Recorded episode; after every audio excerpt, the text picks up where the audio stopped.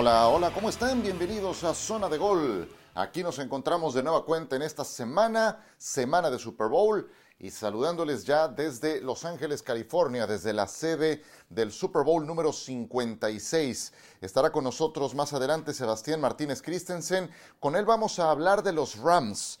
Estamos a unos días de que se lleve a cabo el gran partido. Estamos grabando esta emisión de Zona de Gol este jueves por la tarde, por el mediodía. Y hoy vamos a dedicarlo a hablar de los campeones de la Conferencia Nacional, de los Rams, que nos eh, vuelven a entregar una campaña ganadora, que nos vuelven a entregar eh, un equipo contendiente, pero que esta vez han dado un salto de calidad con la presencia de Matthew Stafford en la posición de mariscal de campo. Los Rams han jugado agresivos desde que están siendo gestionados por su gerente general, por Les Snead. Snead no ha chistado, no ha dudado en, eh, no quiero decir sacrificar, la palabra es negociar sus primeras selecciones de draft para conseguir jugadores de impacto inmediato. Y así fue que llegó Matthew Stafford, así fue que llegó Jalen Ramsey, y para traer otros jugadores veteranos que habían sido estrellas en sus equipos, como Von Miller, como el propio Odell Beckham Jr., y al incorporarse a este equipo, precisamente el plan era que estuvieran encarrilados, que estuvieran en ruta para el juego que viene este próximo domingo. Y entonces, pues se entrega una, una, mezcla bastante sólida. Comencemos con Stafford. Más adelante estará con nosotros eh, Sebastián Martínez Christensen para ampliar el tema. Creo que hay, hay una hay una gran clave del partido en cuanto al desempeño de Matthew Stafford, que tampoco es que haya cumplido con una campaña altamente satisfactoria. Creo que la cantidad de intercepciones que sufrió hacen pensar que puede ser un mariscal de campo propenso a cometer errores en el Super Domingo. Porque si bien es cierto es el más experimentado en relación a su comparación con Joe Burrow, tiene 34 años de edad recién cumplidos, pues lanzó 17 intercepciones en la temporada regular. Y no podemos olvidar ese pase que le puso en las manos a Jaquiski Tart, que debió terminar también en intercepción. Y, hombre, si, si la hubiera concretado Tart, estaríamos hablando tal vez de otro equipo jugando el próximo domingo. Cuando Stafford no lanza intercepción, la marca de su equipo es 8 ganados, 0 perdidos. Si lanza una intercepción, 7 ganados, cinco perdidos. Es una diferencia muy, pero muy importante. Si lanza dos intercepciones, dos ganados y tres perdidos. Eso le ocurrió en cinco encuentros. Entonces ahí está una clave muy importante del encuentro. Yo sé que es un lugar común el que logre menos intercambios de balón, bla, bla. Pues sí, finalmente se convierte eso en una en una clave muy importante del encuentro. ¿Y cómo haces que se equivoque el quarterback rival poniéndole presión? Y esa, esa tiene que ser una fórmula que emplee el equipo de Cincinnati. Ahí es donde gente como Trey Hendrickson, como Sam Hubert, deben de tener un buen día para la causa de Cincinnati.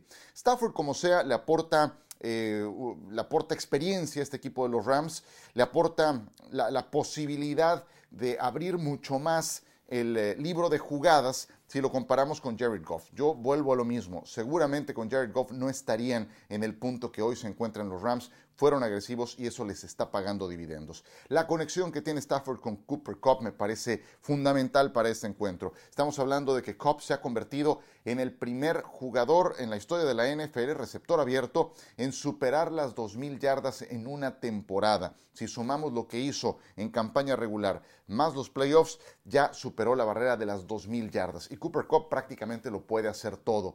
Verán que lo involucran mucho en jugadas en movimiento atrás de la línea. Tienden a engañar mucho con él porque es una amenaza latente en jugadas de jet sweep o en pases reversibles o con trayectorias profundas o te puede hacer daño también con recepciones cortas y sumando yardaje después de la recepción.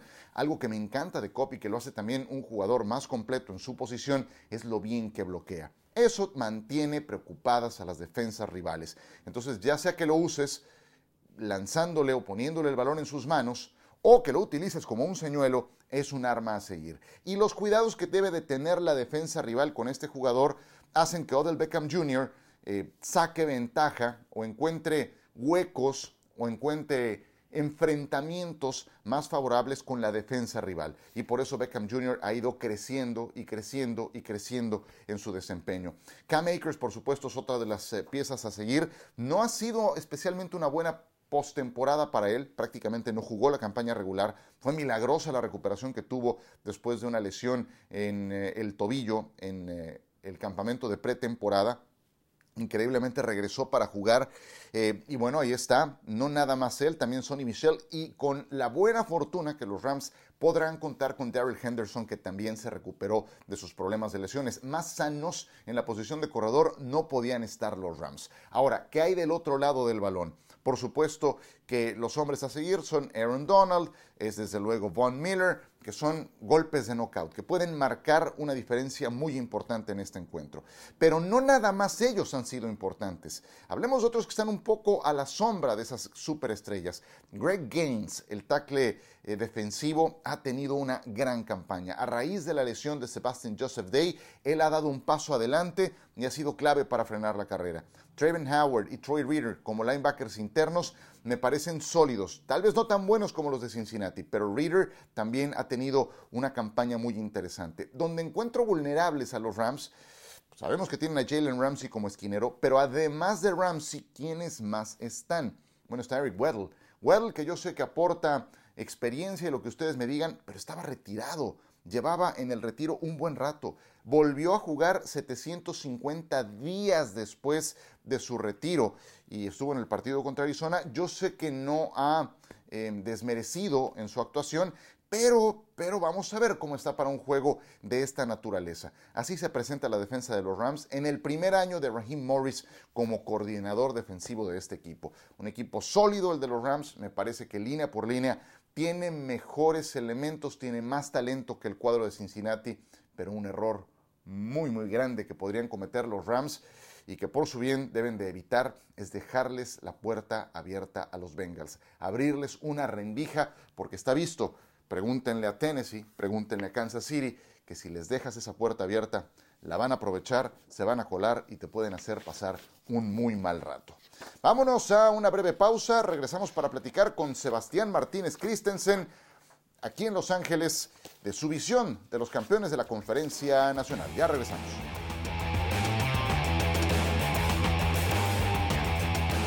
El día de hoy en Zona de Gol vamos a recibir de nueva cuenta a Sebastián Martínez Christensen. Ya amablemente habíamos platicado con él en la pretemporada y, ¿por qué no?, ahora en la semana del Super Bowl. Seba, bienvenido, qué gusto saludarte. ¿Cómo andamos, Ciro? Un abrazo grande, gracias por la invitación y bueno, ya pronto viéndonos en Los Ángeles para un nuevo Super Bowl, la edición número 56 en este caso. Qué gusto de verdad saludarte en este podcast. Vamos a platicar, si te parece, de los Rams, porque parece extraño que un equipo cuya primera selección colegial de draft más reciente fue Jared Goff hace tanto tiempo y que esté en un Super Bowl, que haya llegado a ganar una final de conferencia. Pocas veces ha funcionado ese equipo que le apueste todo el capital o mucho de su capital a agentes libres, como ha sido el caso de los Rams. ¿Por qué esta vez sí le funcionó a este equipo? Y yo los aplaudo por eso. Me parece que una fanaticada, en este caso la de los Rams, solo puede pedir que su gerencia sea agresiva. En la NFL es una liga en la cual se copia mucho lo que hacen los otros equipos, en los cuales se presta demasiada atención al que dirán. Hay una manera tradicional de hacer las cosas y son pocos los equipos que patean el tablero. Y después creo que la franquicia de los Rams mostró Ciro la humildad eh, de poder admitir errores y seguir hacia adelante en el camino en, los cuales, en el cual ellos creían en el indicado. Porque vos mencionabas, primer cambio por Jared Goff. Si bien llegan a un Super Bowl con Jared Goff, uno pudiese alegar que ese cambio en el cual dieron múltiples selecciones de primera ronda y de segunda ronda no terminó funcionando, porque a la postre terminás pensando que Goff no es la respuesta. A pesar de ese cambio, a pesar del cambio de Brandon Cooks, que uno pudiese alegar que tampoco funcionó, los Rams siguieron siendo agresivos y hoy vemos en este plantel como Jalen Ramsey, por quien pagaron múltiples selecciones de primera ronda, Matthew Stafford, ni que hablar, del Beckham Jr., Von Miller, como todas estas piezas en las cuales tomaron riesgos y creo que tiene que ver un poco, terminan dando resultados. Creo que tiene que ver un poco la ciudad a la cual llegan, la historia de los Rams, el hecho de que se fueron de San Luis, que tienen que, de alguna manera, enamorar nuevamente una fanaticada. Y en Los Ángeles, como ninguna otra ciudad, las estrellas tienen mucho peso. Los Rams trajeron muchas y ahora están a un triunfo de un nuevo campeonato. Y justamente una de esas estrellas que trajeron es su mariscal de campo. Ya hablabas de Matthew Stafford, que ciertamente es eh, más veterano que Joe Burrow, tiene más horas de vuelo que Joe Burrow, 33 años de edad, pero lleva tantas victorias en playoff como Joe Burrow. Entonces, ¿quién crees que tiene ventaja en ese duelo de mariscales de campo? ¿Stafford con esa veteranía o Burrow con eso que viene demostrando eh, en tan poco tiempo? Eh, yo creo que cumplió 34 ayer Stafford, por cierto, así que está en mm. semana de cumpleaños, vamos a ver si vamos a ver si lo corona con un título, pero yo diría Stafford porque creo que él es y esto no tiene nada que ver con el talento de Burrow, ¿eh? si me dan a escoger un mariscal joven, probablemente escoja Burrow, creo que los intangibles en la posición de mariscal tienen más influencia que en ninguna otra posición y la realidad es que a la postre el convencimiento, la tranquilidad, el aura, el nunca apuntar dedos, el talento que tiene Burrow es difícil de replicar. Pero Stafford, creo, Ciro, es la principal muestra de que justo hoy escribí una columna para nuestras plataformas digitales. Dime con quién andas y te diré quién eres, ¿no? Esencialmente cómo lo que tienes a tu alrededor termina siendo un factor demasiado influyente en tu carrera. Stafford llegó como un talento fenomenal de la Universidad de Georgia y llega una franquicia disfuncional como Detroit y a pesar de que se las ingenia para guiarlos a postemporada en tres ocasiones, nunca se lleva en triunfo. Y creo que en esta ocasión, sobre todo si nos enfocamos en la línea ofensiva, Stafford eh, está mucho mejor acompañado. Creo que la presión, Stafford no tiene nada que perder ahora. Él tenía la presión inicialmente de que nunca había ganado un partido de playoff. Se saca ese gorila de la espalda y aparece en grande en múltiples partidos para los Rams, sobre todo con Tampa cuando parecía que el barco se empezaba a hundir. Él mantuvo el pulso firme. Entonces ahora creo que no tiene nada por lo que jugar, no tiene tanta presión. Si alguien tiene presión, tal vez es John McVay, porque ya estuvo en un Super Bowl y le admitió que estuvo carente de ajustes, pero creo que Stafford tiene más la de ganar porque está mejor rodeado y porque creo que ahora está jugando con dinero del banco, ya la presión de encima, a mi juicio, se la ha quitado. Oye, y de esa compañía de la que hablas, pues eso incluye, pues ni más ni menos que al receptor que ganó la triple corona, a Cooper Cup. ¿Sientes que la definición del juego va por Cooper Cup y lo que es capaz de hacer, o también por esos cuidados que Cincinnati concentre en él y que a lo mejor le permita algún parpadeo a Odell Beckham Jr. que ha ido en plan ascendente en su rendimiento con los Rams? Creo que los Rams sufrieron una crisis de identidad. Cuando comenzó la temporada, ellos traen a Stafford, Stafford gira hacia su izquierda, lanza un pase en contra del peso de su propio cuerpo, que está a 65 yardas en el aire, y ellos creyeron que repentinamente era una ofensiva que atacaba primordialmente el bolsillo. Y con el paso del tiempo y después la lesión de Robert Woods se dieron cuenta que ese no es su ADN. Su ADN siempre ha sido atacar por tierra, movimiento pre-snap, eh, lastimar con el play action. Stafford ha sido brillante este año cuando le envían carga, entonces los tenés que presionar con tres o cuatro. Y creo que la multiplicidad de objetivos siempre ha sido factor común. Entiendo que Cooper Cup ha tenido posiblemente la mejor temporada de la historia para un receptor abierto. Pero Del Beckham Jr. lleva, ¿qué? Seis touchdowns en los últimos nueve partidos. Van Jefferson es una amenaza constante a lo profundo. Sí, Tyler Higby sería una baja sensible y, párrafo aparte, y por eso creo que, que sirve en todos los sentidos Cooper Cup, sea como objetivo, porque siempre en momentos cruciales se lo voy a él, sea como bloqueador, porque es un bloqueador voluntarioso, incluso si uno ve las rutas que corre, uno dice, ¿cómo puede ser que siempre esté abierto? Y lo ves iniciar sus rutas, Ciro, y por momentos yo te alegaría que en la mitad de sus rutas no va a velocidad completa en ni un momento, casi que por momentos empieza caminando y todo se trata de timing, de precisión quirúrgica en esas rutas y por eso creo que más allá de que enfoquen su atención en él, Cup volverá a ser factor es uno de los mejores receptores, si no el mejor de la NFL y simplemente no recibe el respeto que se merece porque tal vez no es la clase de receptor ni tiene los medibles a los cuales estamos acostumbrados. Qué gran charla con Sebastián Martínez Christensen que está con nosotros hoy en Zona de Gol. Te quiero hacer dos preguntas más y una tiene que ver con otro matchup que eh, pues es el que todo mundo le pone el acento porque nos quedamos con eh, eh, la idea de la línea ofensiva de Cincinnati, lo mal que lo hizo contra los Titanes de Tennessee. Nueve capturas permitieron contra su quarterback, después mejoraron contra Kansas City, pero cuando uno ve la medición de talento, pues tampoco es que haya grandes estrellas en esa línea ofensiva de Cincinnati. Y del otro lado, sí las hay. Entonces, ¿crees que ese es el matchup, el enfrentamiento directo que puede definir el partido o hay otro, el de la línea defensiva de Rams contra la línea ofensiva de Cincinnati? No, creo que ese es. Eh, me acuerdo del Super Bowl pasado, sí, y a veces tratamos de, buscarle la quinta pata al gato, ¿no? Y tratar de encontrar un emparejamiento que esté escondido, que pueda ser una especie de factor X. Y recuerdo que el año anterior, claro, Kansas City tenía un sinfín de lesiones en la línea ofensiva. Hablamos de que allí se definía el duelo y allí se definió nomás. La defensiva de Tampa dominó por completo esa línea ofensiva de Kansas City. Y hoy otra vez creo que se define aquí. Ahora, ¿qué está haciendo Cincinnati para contrarrestar esas deficiencias? Vimos cómo Joe Mixon recibió 21 acarreos, como cada vez más recibe más toques de boide por tierra y creo que se va a repetir esto en el Super Bowl porque los Rams han sido algo vulnerables en ese sentido. Además, cuando tenés a Aaron Donald, tenés a Leonard Floyd, eh, tenés a Von Miller y para mí tenés a Greg Gaines, un chico del cual no hemos hablado lo suficiente y que no sale prácticamente del terreno, es un jugador de tres intentos que ha aportado su granito de arena. Está claro que ahí el emparejamiento es vital para ambos equipos y creo que ahí se define el pleito. Vamos a ver a Cincinnati cómo va a correr mucho el Ovoid y cómo va a lanzar pases rápidos, eh, pases de pantalla, receptores abiertos. Sabemos de la capacidad que tiene llamar Chase para acumular yarda después de la recepción y por eso creo que para los Rams será vital que puedan taclear de manera sólida en campo abierto y evitar que acumulen los receptores de Cincinnati yardas después del contacto.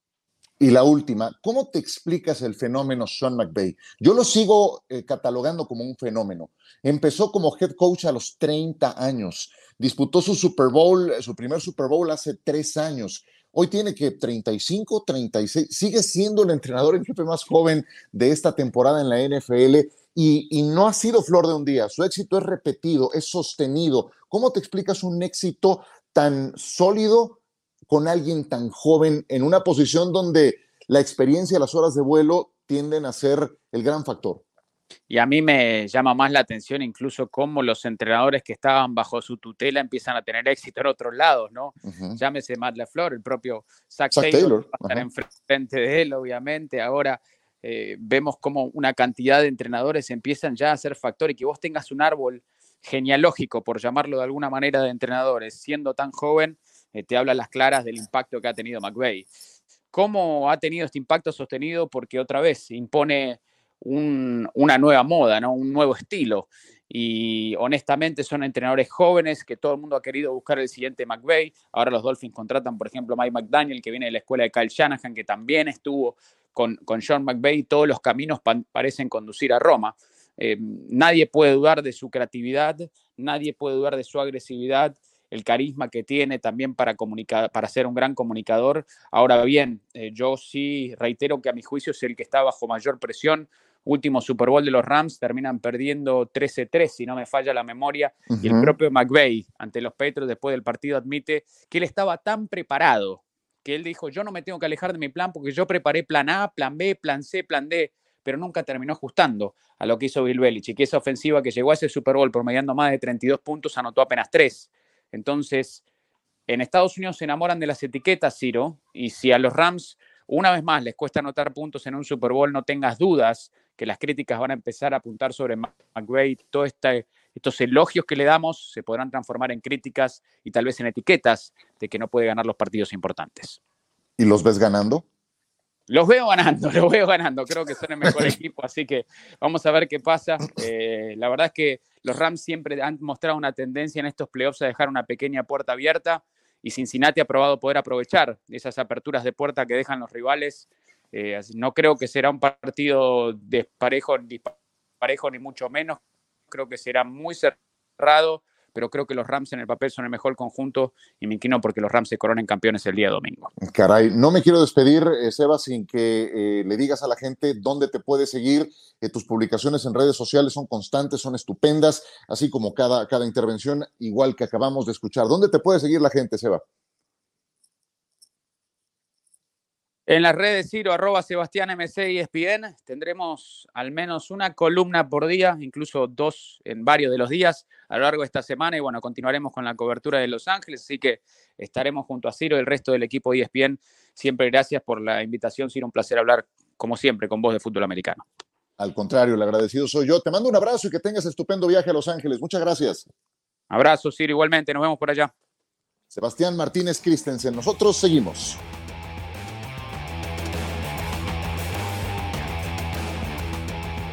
Siempre un gusto recibir a Sebastián Martínez Christensen. Pues Los Ángeles es la sede de este Super Bowl. Había tardado en regresar el juego grande de la NFL a este sitio. De hecho, por la pandemia se eh, retrasó un poco más el que se pudiera llevar a cabo en SoFi Stadium que es un escenario impactante, déjenme decirles. Ya pude conocerlo, me falta ir un poco más a fondo en mi conocimiento de este, de este lugar, pero eh, es, simplemente eh, aplastante la clase de anfiteatro, de escenario que ha construido eh, el equipo de los Rams, concretamente Stan Kroenke, les costó 5.500 millones de dólares, es una barbaridad.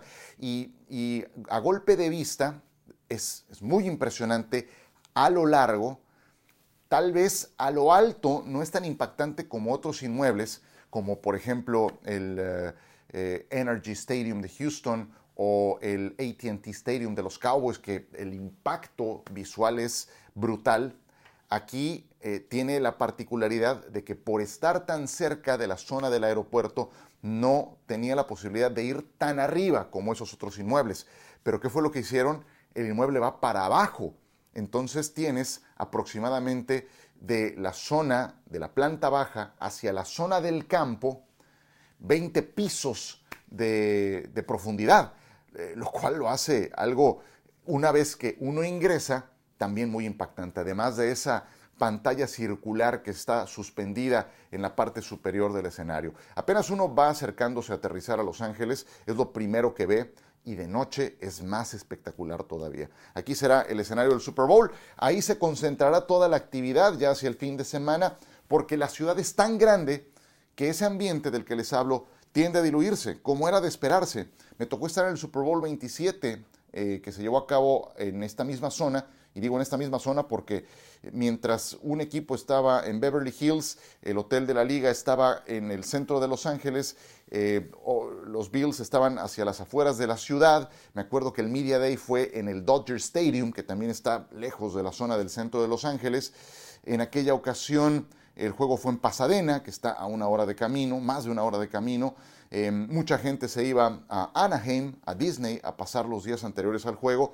Entonces, pues difícilmente se concentraba en un punto. Como si ocurre en ciudades más pequeñas, como Nueva Orleans, por ejemplo, que creo que en ese aspecto es ideal, como vaya la propia Miami, que también tiene sus tres o cuatro puntos, pero no están tan alejados como les describo de esta zona, donde además el tráfico te castiga.